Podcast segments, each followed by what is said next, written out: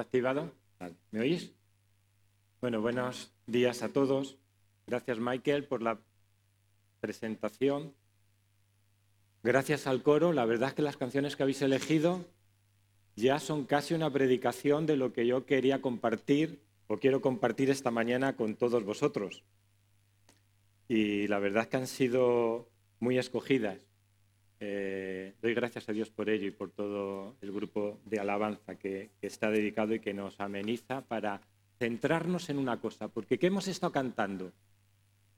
Toda gloria y todo honor a quien pertenecen, a nuestro Dios.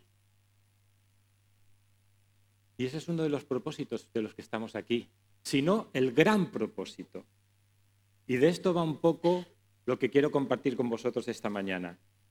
Sabéis que este año hay un versículo que lo hemos cogido, Josué nos ha propuesto como lema, y es este que veis aquí. Eh, Josué me invitó a compartir algo esta mañana y me acordé de este versículo y dije, bueno, vamos a compartirlo, a ver si somos capaces de aprenderlo de memoria y no solamente de aprenderlo de memoria, sino llenarlo de contenido. A que todos queréis y buscáis la felicidad. ¿Sí o no? Sí, ¿no? Pero cuesta. Bueno, lo que vamos a compartir esta mañana tiene que ver también mucho con esto. ¿Cómo estamos orientados? Porque si estamos mal orientados, no llegaremos a buen puerto. Esto lo saben los marineros, ¿no? Cuando la brújula se estropea, no llegan a aquel lugar que se habían propuesto. El versículo que queremos compartir es este. En esto es glorificado mi Padre, en que llevéis mucho fruto y seáis así mis discípulos. Queremos ser discípulos, queremos ser alumnos, queremos ser seguidores de Jesús. ¿No es así? Jesús dijo, id y haced discípulos, seguidores míos. Y la mayoría de los que estamos aquí, quizás algunos que nos visitan por primera vez todavía no ha escuchado hablar del Evangelio, pero la mayoría de los que estamos aquí nos declaramos ser cristianos, ¿no? ¿Se puede ser cristiano y no ser discípulo? Es una pregunta. No la respondáis, responderla a vosotros mismos. ¿Se puede ser cristiano y no ser discípulo? Es decir, una persona puede decir, yo soy cristiano, pero no soy discípulo. Parece una contradicción de términos, ¿no? Porque eh, Jesús dijo, id y haced discípulos. Pues vamos a hablar de este camino del discipulado. Por eso el versículo este que nos, proponía, nos propone Josué para este año. Pero si nos fijamos en este versículo, hay algo con lo que empieza, con la palabra gloria. En esto es glorificado mi Padre. Y uno de los primeros puntos que vemos en este camino del discipulado es cuál es el propósito. El propósito, lo había titulado yo aquí, buscando la gloria de Dios. Eso es lo que hemos estado haciendo esta mañana, ¿no? Hemos estado buscando dar honor, dar alabanza, dar reconocimiento a nuestro Dios, porque Él es único. Y lo hemos querido hacer a través de nuestras canciones y a través de nuestras oraciones, ¿no es cierto? Pero Jesús nos está proponiendo que no solamente sea a través de nuestras canciones, a través de nuestra alabanza, que sí tiene que ser, sino a través de nuestra vida. Y alguno diría, bueno, eso ya es otro cantar, ¿no? Porque el ser humano somos muy dados a hablar, ¿no? Pero muy poco dados a hacer. Esto es algo que lo vemos constantemente en nuestra vida, ¿no? Tenemos un montón de propósitos, pero ¿cuánto nos cuesta cumplir y llevar a cabo todos estos propósitos? ¿Y cuál es el propósito? Vamos a leer en Colosenses 1.16. Dice así, porque en Él fueron creadas todas las cosas, las que hay en los cielos y las que hay en la tierra, visibles e invisibles, sean tronos, sean dominios, sean principados, sean potestades. Todo fue creado por medio de Él y para Él. ¿Para quién fue creado todo? Para Él. ¿Y qué nos dice Isaías 43, 7? Todos los llamados de mi nombre para gloria mía los he creado, los formé y los hice.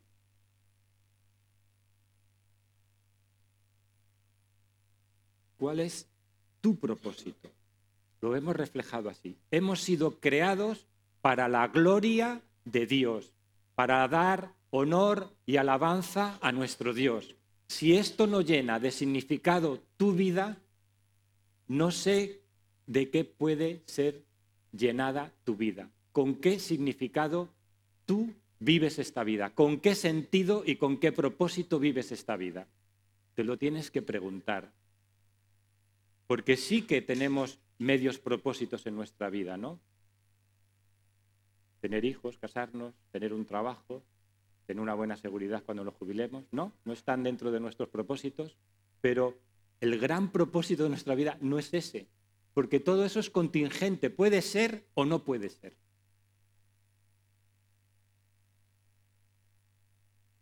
¿Por qué Dios nos creó? ¿Estaba aburrido? ¿Se sentía solo y buscaba compañía? Bueno, son preguntas quizás excesivamente grandes para que yo o todos nosotros nos planteemos, ¿no? ¿Quién entiende la mente de Dios? ¿Quién puede meterse en él? Así como más altos son, como los cielos son más altos, así son más altos sus caminos, nos dice la palabra de Dios. Y una criatura como nosotros, ¿cómo podemos meternos en ese gran misterio? Dios no nos necesitaba a ninguno de nosotros por ninguna razón. Él en sí mismo estaba lleno de gozo, de paz, no necesitaba algo más para sentirse quién era Él. Estaba lleno en sí mismo. Entonces, ¿por qué nos creó? Pues nos creó para su gloria. Nos creó porque Él quiso crearnos. Y al querernos crear, nos ha dado un significado para nuestra vida, nos ha dado un sentido para nuestra vida, para glorificarle a Él. Estamos muy acostumbrados a estar centrados en nosotros mismos, ¿no? Y buscar el sentido de nuestra vida en nuestro propio ser, en nuestro propio ombligo. Pero Dios nos hace mirar más allá. Cuando nos centramos en nosotros mismos, lo único que encontramos es miseria y desolación tarde o temprano. Y seguramente que vosotros lo habéis descubierto, y si no lo habéis descubierto, tranquilo que el tiempo os lo declarará.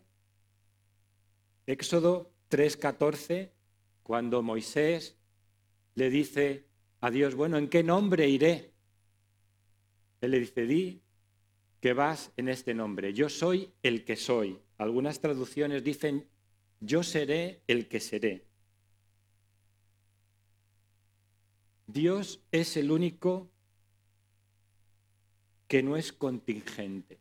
Todos los demás lo somos. Podemos ser o no ser. Podemos existir o no existir, pero Dios no. Esa es la diferencia entre la criatura y el creador. No es una diferencia cuantitativa, no es que Dios sea súper grande, es decir, Dios es el sol y nosotros la vela. No, no, no es una cuestión cuantitativa, es una cuestión cualitativa. Dios es Dios y nosotros somos criaturas criaturas de Dios.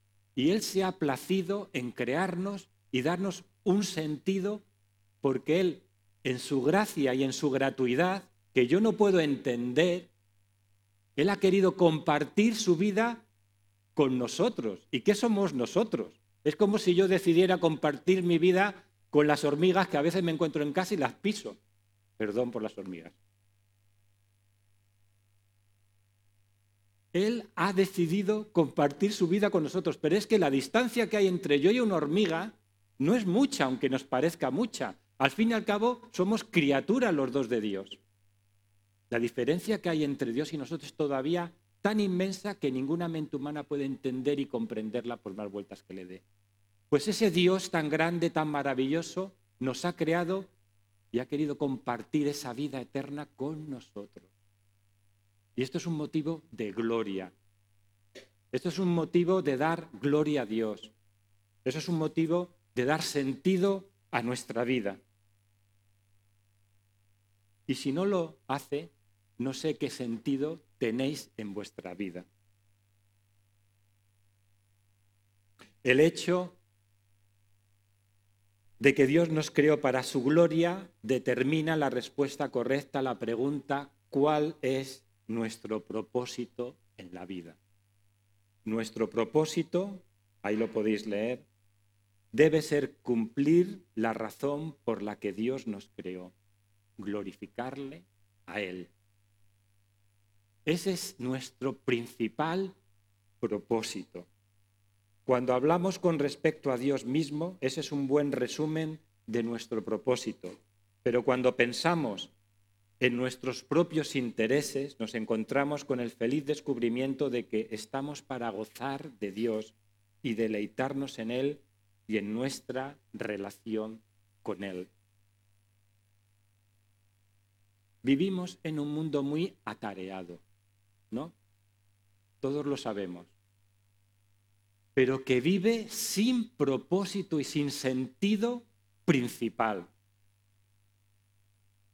Se me ocurrió poner en internet cuál es el propósito de la vida. Y entonces encuentras un montón de cosas. Pero me llamó la atención en esas respuestas de Yahoo una que ponía mejor respuesta. Dije, bueno, voy a ver cuál es esa mejor respuesta. Y, y ponía esto. Decía, el propósito es al ser la vida resultado del azar, decía, la vida no tiene un propósito definido. Así que simplemente intenta ser feliz cada día. Esa era la mejor respuesta. La mejor respuesta es que la vida no tiene sentido y no tiene propósito. Y tú te lo tienes que inventar cada día que te levantas por la mañana, porque si se te da por pensar un poco más allá de que tengo hambre, de que tengo que ir a trabajar o de que me tengo que casar o que tengo que tener hijos, si piensas un poco más, te hundes porque no encuentras un sentido para seguir viviendo. Algunos más listos que llevan el apelo de científicos, y yo no estoy contra la ciencia, soy médico, y creo que la ciencia es parte nuestra también. Pero algunos se han escorado y hablan como que el propósito de la vida, el propósito tuyo, el propósito mío, es simplemente una consecuencia de que los genes están ahí para utilizarnos a nosotros, para replicarse ellos, y una vez que lo han hecho, nosotros ya somos material de desperdicio. Es decir, podríamos, si seguimos viviendo simplemente, no sabemos por qué, pero una vez que hemos cumplido ese propósito ya no tenemos ninguna razón de vivir en este mundo. Eso es a lo máximo que han llegado las personas que viven a nuestro alrededor en muchos aspectos. Tú simplemente eres un artefacto para llevar a cabo el propósito de replicar tus genes. Interesante, ¿no? ¿Y qué es de ti, de tu vida, de tu yo? No importa. Simplemente eres un habitáculo para que los genes se reproduzcan. No sabemos para qué se quieren reproducir. Este libro lo expresa un autor en su libro El gen egoísta. Dice Bertrand Russell, un filósofo ateo, a menos que se dé por hecho la existencia de Dios, la búsqueda de propósito, del propósito de vivir, no tiene sentido.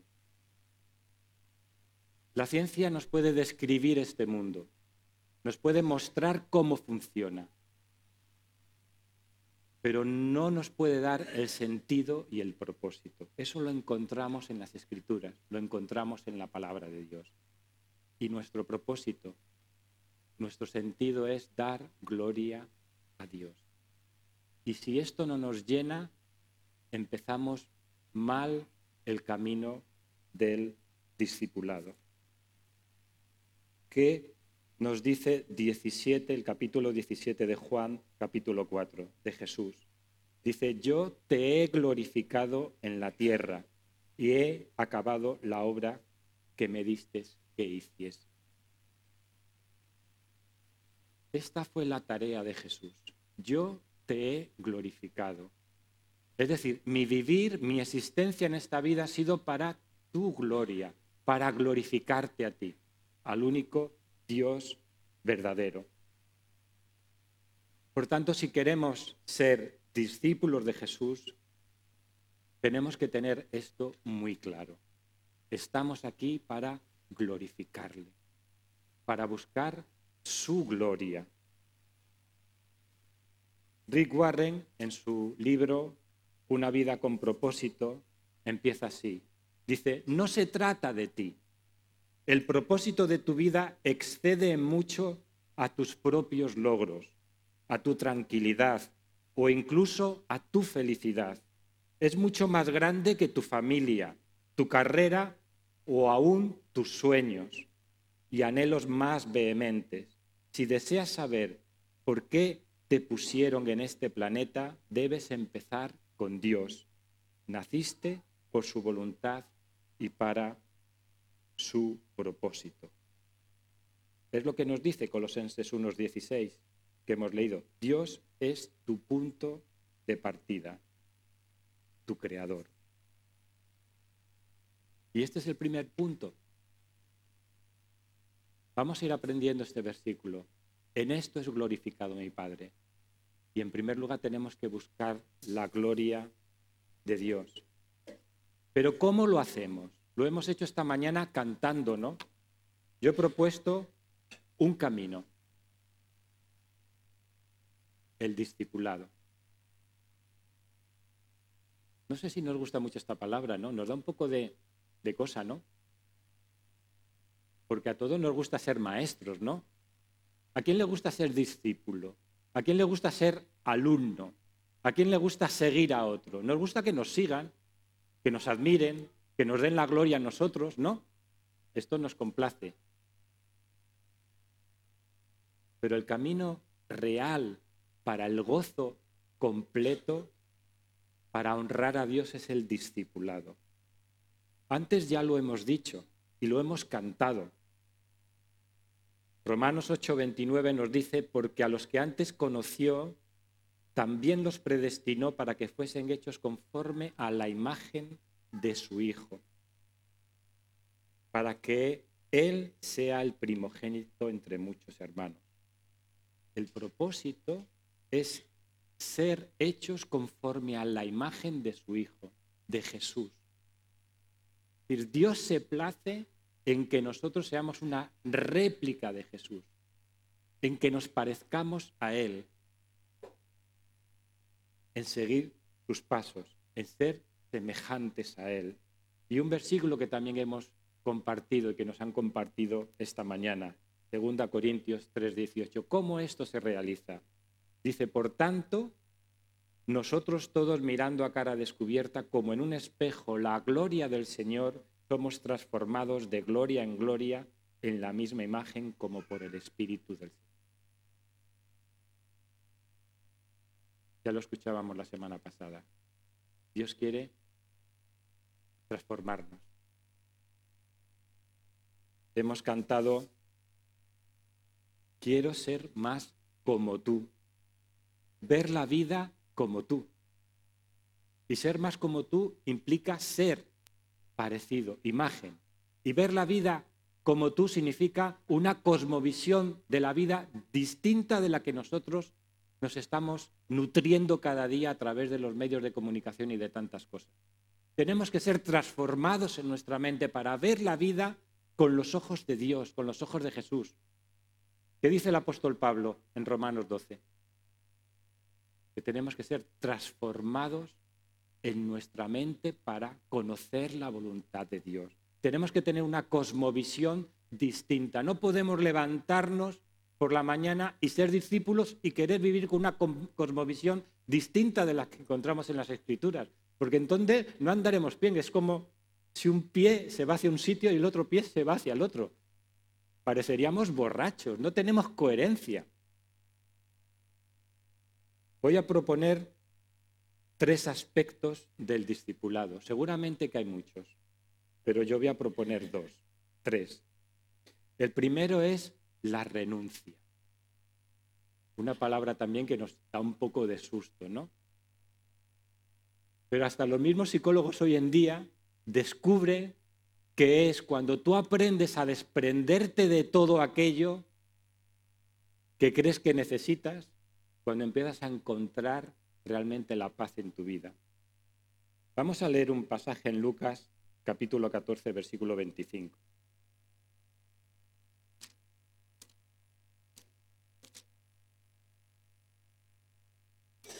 Lucas 14, versículo 25, y luego, bueno, leeremos unos cuantos. Dice así, versículo 25, grandes multitudes iban con él y volviéndose Jesús les dijo, fijaros lo que les dice, ¿eh? porque esto es un poco anacrónico en Jesús que diga esto, ¿no? Al fin y al cabo, ¿cuál es uno de los primeros mandamientos? El quinto. Si alguno viene a mí y no aborrece a su padre y a madre, y mujer e hijos, y hermanos y hermanas, y aún también su propia vida, no puede ser mi discípulo.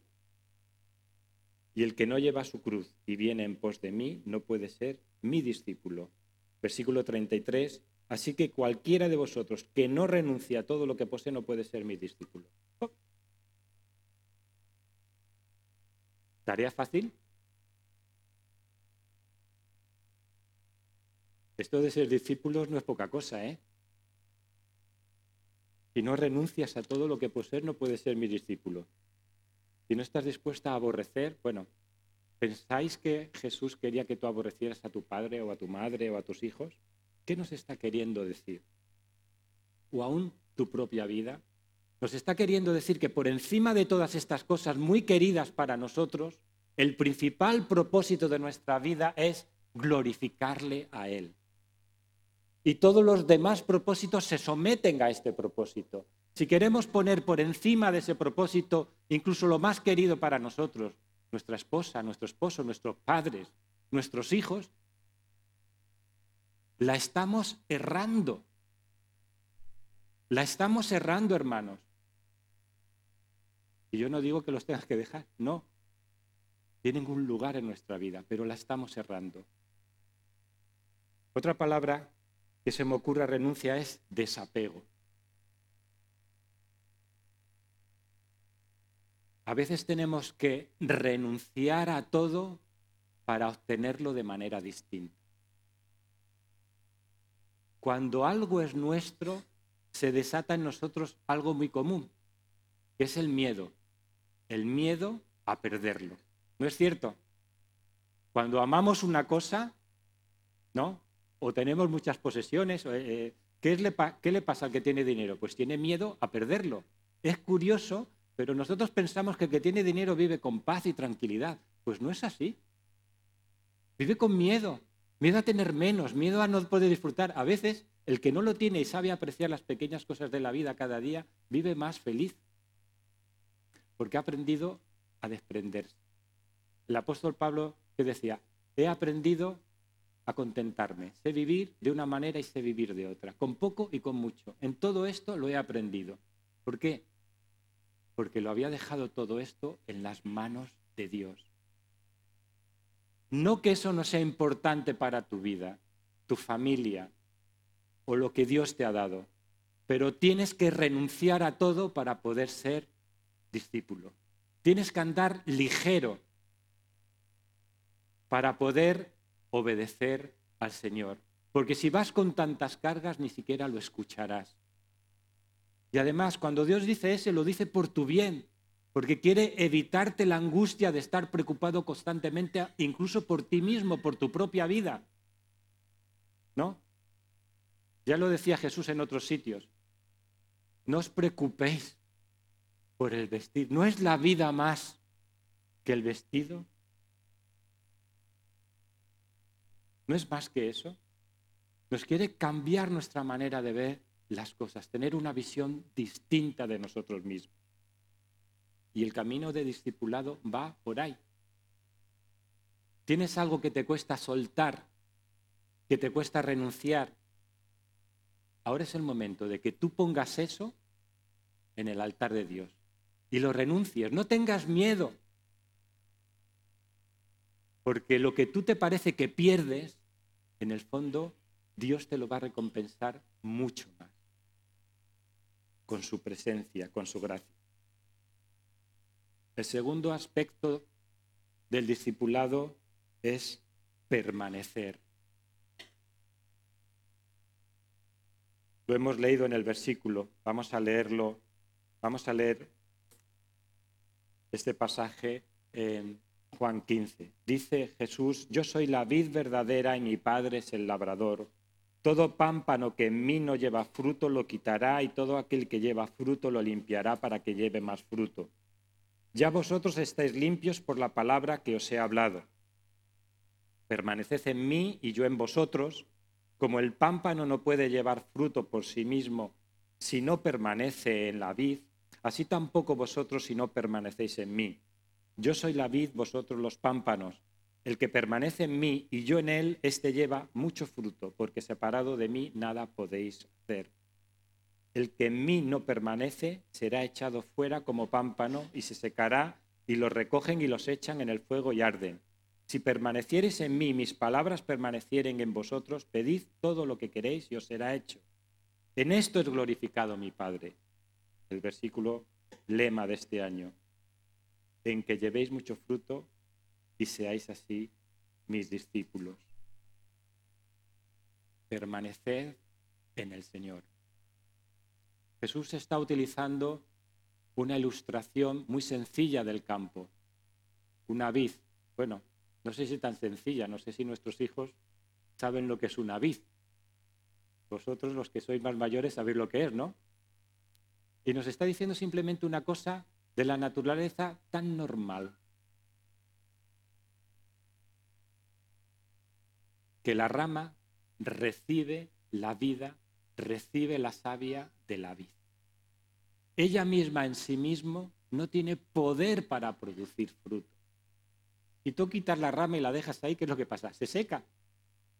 Si no permanece en la vid, no sirve para nada, es para ser echada y quemada y servir para calentar el fuego. La única manera que podamos servir como discípulos y dar fruto para Dios, que es lo que Él espera de nosotros, es permaneciendo en la vida, permaneciendo en Jesús, obedeciéndole. Otra palabra difícil de encajar, ¿no? Pero es así, obedeciendo su palabra, dice, dice eh, más tarde Jesús. Si no estás dispuesto a renunciar, si no estás dispuesto a obedecer, a permanecer en Jesús, tu cristianismo no sé lo que es. Es otra cosa, pero no sé lo que es. Me lo tendrías que explicar. Yo sé que es un reto, un reto de cada día. No es fácil, pero si queremos ser consecuentes, si queremos ser ese, ser ese árbol que dé fruto consecuente, no hay otra manera, o por lo menos yo en las escrituras no encuentro otra manera. Por tanto, un aspecto del discipulado es también permanecer, permanecer en el Señor, en la obediencia, en su palabra. Y el último es un resultado de todo esto. Dice Jesús en Juan 13, 34, 35, un mandamiento nuevo os doy, que os améis unos a otros como yo os he amado, que también os améis unos a otros. Dice, en esto conocerán todos que sois mis discípulos, si tuvierais amor los unos por los otros. Es difícil. Es difícil porque el egoísmo está tan arraigado en nosotros que es yo mimé conmigo. Los pronombres personales los utilizamos muchísimo, ¿no? Primero yo y luego todos los demás. Pero Jesús nos quiere cambiar esa visión que tenemos, porque realmente incluso en el mundo lo descubren que es viviendo para otros en que realmente la gente es más feliz. La gente está más contenta. La gente encuentra un sentido más real para su vida. Y el amor es uno de los distintivos del cristiano. ¿Qué nos dice la palabra de Dios? Dios es amor. Y Él busca que nosotros seamos un reflejo suyo. Y Él quiere implantar eso en cada uno de nosotros. Es un proceso, sí. Y a veces difícil. Es como esos partos difíciles, ¿no? Esas gestaciones difíciles. Pero el fruto que da es maravilloso. Y vamos a entrar en esto. El resultado. Hemos hablado del propósito, hemos hablado del camino, el camino es el camino del discipulado. Y ahora vamos a hablar de los resultados, del fruto. Vamos a leer en Lucas 6, 43, 45. Lucas 6. Jesús nos habla con ejemplos sencillos que todo el mundo puede entender. No utiliza una retórica difícil de entender. Es una retórica hasta excesivamente sencilla. Dice así, versículo 43 del capítulo 6. No es buen árbol el que da malos frutos. Lógico, ¿no? Si da malos frutos, no es buen árbol. Ni el árbol malo el que da buen fruto. Es una contradicción. Dice, porque cada árbol se conoce por cada, porque cada árbol se conoce por su fruto. Pues no se cosechan higos de los espinos, ni de las zarzas se vendimian uvas. Lógico, ¿no? El hombre bueno del tesoro de su corazón saca lo bueno, y el hombre malo del mal tesoro de su corazón saca lo malo, porque de la abundancia de tu corazón habla la boca. ¿Tú esperas que un, higo, un higal te dé espinos? No. ¿Esperas que las zarzas te produzcan uvas? No. Entonces, ¿qué espera Dios de cada uno de nosotros? Que produzcamos qué? Porque de la abundancia del corazón habla la boca. Dios ha hecho una transformación en nosotros.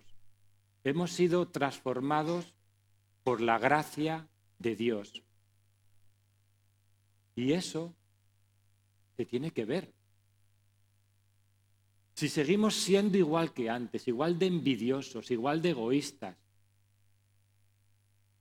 si seguimos andando nuestro propio camino cada día como si Dios no existiera, y nos decimos cristianos, es una incongruencia. ¿Cómo puede dar un fruto, un árbol, ese fruto? No, algo está ahí que no funciona.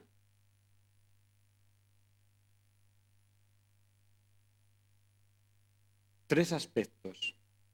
Este fruto que nos habla Jesús se refleja en tres aspectos que quiero compartir. Seguramente que son muchos más, pero tocaremos solamente estos tres. Primero, en el carácter. El fruto se refleja en el carácter. Gálatas 5, 22, 23, el apóstol Pablo nos habla de ese fruto. Antes nos ha hablado de otro fruto. Y fijaros lo que dice. Antes ha hablado de, y manifiestas son las obras de la carne, que son adulterio, fornicación, idolatría, hechicería, nos habla de todo esto. Dice, más el fruto, la consecuencia de estar arraigados en Jesús, de permanecer en Jesús, más el fruto del Espíritu es amor, gozo, paz, paciencia, benignidad, bondad, fe, mansedumbre, templanza. Dice, contra tales cosas no hay ley. A veces decimos, bueno, es que yo no puedo cambiar de carácter. Soy así. En mí está gritar, en mí está tener envidia. Es que soy así. Dios me ha hecho así. Permitadme que lo dude. Que el Espíritu Santo está dentro de ti, tú estás entregado a Él y entregado a su palabra, Dios quiere cambiar tu carácter. No es fácil, no digo que sea fácil, pero Dios quiere cambiarlo, Dios quiere transformarlo. Dios, Dios quiere ese ramillete de espinas que eres o que soy, en un ramillete de flores, de una fragancia buena. Y ese es el ramillete que nos está ofreciendo el fruto del Espíritu Santo amor, gozo, paz. Una persona que viva de esa manera no está reflejando y dando gloria a Dios. ¿Y quién refleja este carácter? Lo vemos en Jesús, ¿no? Jesús refleja todo este carácter. Fe, aprended de mí que soy manso y humilde de corazón. Paz, templanza. Contra tales cosas no hay ley. ¿Qué puede hacer la ley contra todo esto? Por tanto, el fruto se refleja en tu carácter. Deja que Dios te vaya transformando. Quizás tú pienses que tienes un carácter difícil y duro, pero para Dios no hay nada imposible. Él está empeñado en trabajar en ti y transformarte. Pero tú te tienes que poner en sus manos, como el jarro en manos del alfarero, para que Él vaya haciendo su obra. Y te tienes que dejar. No te resistas, porque Él quiere hacer de ti una persona mejor, no peor. Confía en Él. En Colosenses 1.10 dice, y es en otro aspecto en que se refleja el fruto, dice, para que andéis, Colosenses 1.10, para que andéis como es digno del Señor, agradándole en todo, llevando fruto en toda buena obra. Las buenas obras son un fruto también. El ser humano se le va la fuerza por la boca, ¿no? Porque somos de mucho decir, pero de poco hacer. El hacer cuesta. ¿Cuántos propósitos tenemos en la cabeza, no? Pero llevarlos a cabo, ¿cuánto nos cuesta? Y Dios quiere que todo eso que tenemos en nuestra cabeza, que es tan bonito y que quisiéramos hacer, se acabe transformando en algo real en nuestras vidas, en algo que sea pertinente para nosotros y para otros, en buenas obras, y que de esta manera glorifiquemos a Dios, porque ellos verán esto en nosotros y glorificarán a Dios. Por tanto, Dios no solamente quiere transformar nuestro carácter, sino que quiere que ese carácter se vea implicado en hacer algo que glorifique a Dios. En buenas obras. Y por último, este fruto quiere ser reflejado en cómo afrontamos las adversidades. En nuestro carácter en las buenas obras y en cómo afrontamos las adversidades. Jeremías 17, 7, 8. Lo voy a leer en la versión de la palabra. Dice así, Jeremías 17, 7, 8. Bendito quien confía en el Señor, quien pone en el Señor su seguridad. Será un árbol plantado junto al agua que alarga a la corriente sus raíces. No temerá la llegada del estío, mantendrá siempre verde su follaje no le inquietará un año de sequía ni dejará por eso de dar fruto. La palabra de Dios nos está, haciendo, una analogía. Nos dice que el árbol que está bien arraigado y que echa sus raíces junto a las aguas en buena tierra es un árbol que da fruto, y no solamente que da fruto, sino que no se inquietará en el año de la sequía el cómo afrontamos las adversidades es un fruto de nuestra comunión y de nuestra entrega a Dios. ¿Cómo afrontas tú en tu vida las adversidades, los contratiempos, aquello inesperado que tú no te habías propuesto pero que te viene a la vida así como así? ¿Cómo lo afrontamos? ¿Con qué carácter lo afrontamos? Porque depende cómo lo hagamos, estamos dando gloria a Dios o no. Si somos como los demás que se amedrentan por las mismas cosas, ¿en qué nos diferenciamos? Como decía el apóstol, amar, si amas a los que te aman, ¿qué haces de más? Es que eso lo hacemos todos. Es que es fácil responder al amor con amor. Pero ¿cuál es el reto de Jesús? Amar a vuestros enemigos. En cómo afrontamos las adversidades. Bendito el varón quien confía en el Señor. Esta es la clave. Confiar en el Señor. Tener fe en el Señor. Dejarlo todo en el Señor. ¿Quieres ser fuerte para afrontar lo que te venga en la vida? Yo no lo sé. Las cosas que te están sobreviniendo en estos momentos pueden ser pequeños problemas, porque el hombre tiene esa capacidad de ahogarse también en los pequeños problemas o incluso de inventar problemas que no existen para luego deprimirse por ellos. Pero a lo mejor a veces los problemas son muy reales. La respuesta es la misma. Confía en Dios. Confía en el Señor y serás como un árbol plantado cuyas raíces están bien arraigadas. Esto no se ve en los árboles, pero se ve en el fruto. El árbol que está frondoso, dices, bueno, este está en buen lugar. Así Dios quiere que reflejemos nuestro fruto. Y quiere que le demos gloria a Él en cómo estamos afrontando nosotros las adversidades de la vida. Vamos a resumir. Primera Corintios 10:31 dice, si pues coméis o bebéis o hacéis otra cosa, hacedlo todo para la gloria de Dios. Primera de Pedro 4:11 dice, si alguno habla, que hable conforme a las palabras de Dios. Si alguno ministra, es decir, si alguno tiene alguna labor en la iglesia o fuera, lo haga en virtud de la fuerza que Dios suministra para que en todo sea Dios glorificado. Ese es el propósito. El camino, ya lo hemos hablado, el discipulado, renunciar, obedecer, el amor y el fruto que acabamos de hablar. Bueno, este es el versículo que nos proponen este año para aprenderlo. Y yo quisiera que no solamente nos lo aprendiéramos de memoria, que es lo más fácil, ¿no? ¿Ya os lo habéis aprendido? Vamos a repetirlo todos juntos. Juan 15, 8. En esto es glorificado mi Padre, en que llevéis mucho fruto y seáis así mis discípulos. He intentado esta mañana llenar de contenido un poquito este versículo. Espero que cuando lo recordéis, lo memoricéis y lo repitáis, realmente el contenido os venga a vuestro corazón y a vuestra mente para dar gloria a Dios. Vamos pues a terminar en oración. Señor, queremos esta mañana honrarte y glorificarte a ti porque tú eres el único que se lo merece.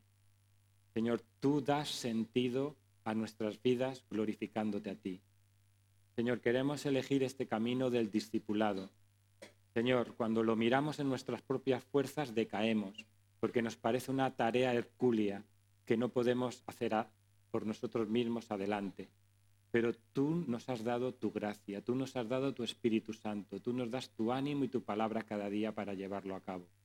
Pues Señor, ayúdanos que cada día ese fruto se manifieste en nosotros para la honra y gloria tuya. En el nombre de Jesús.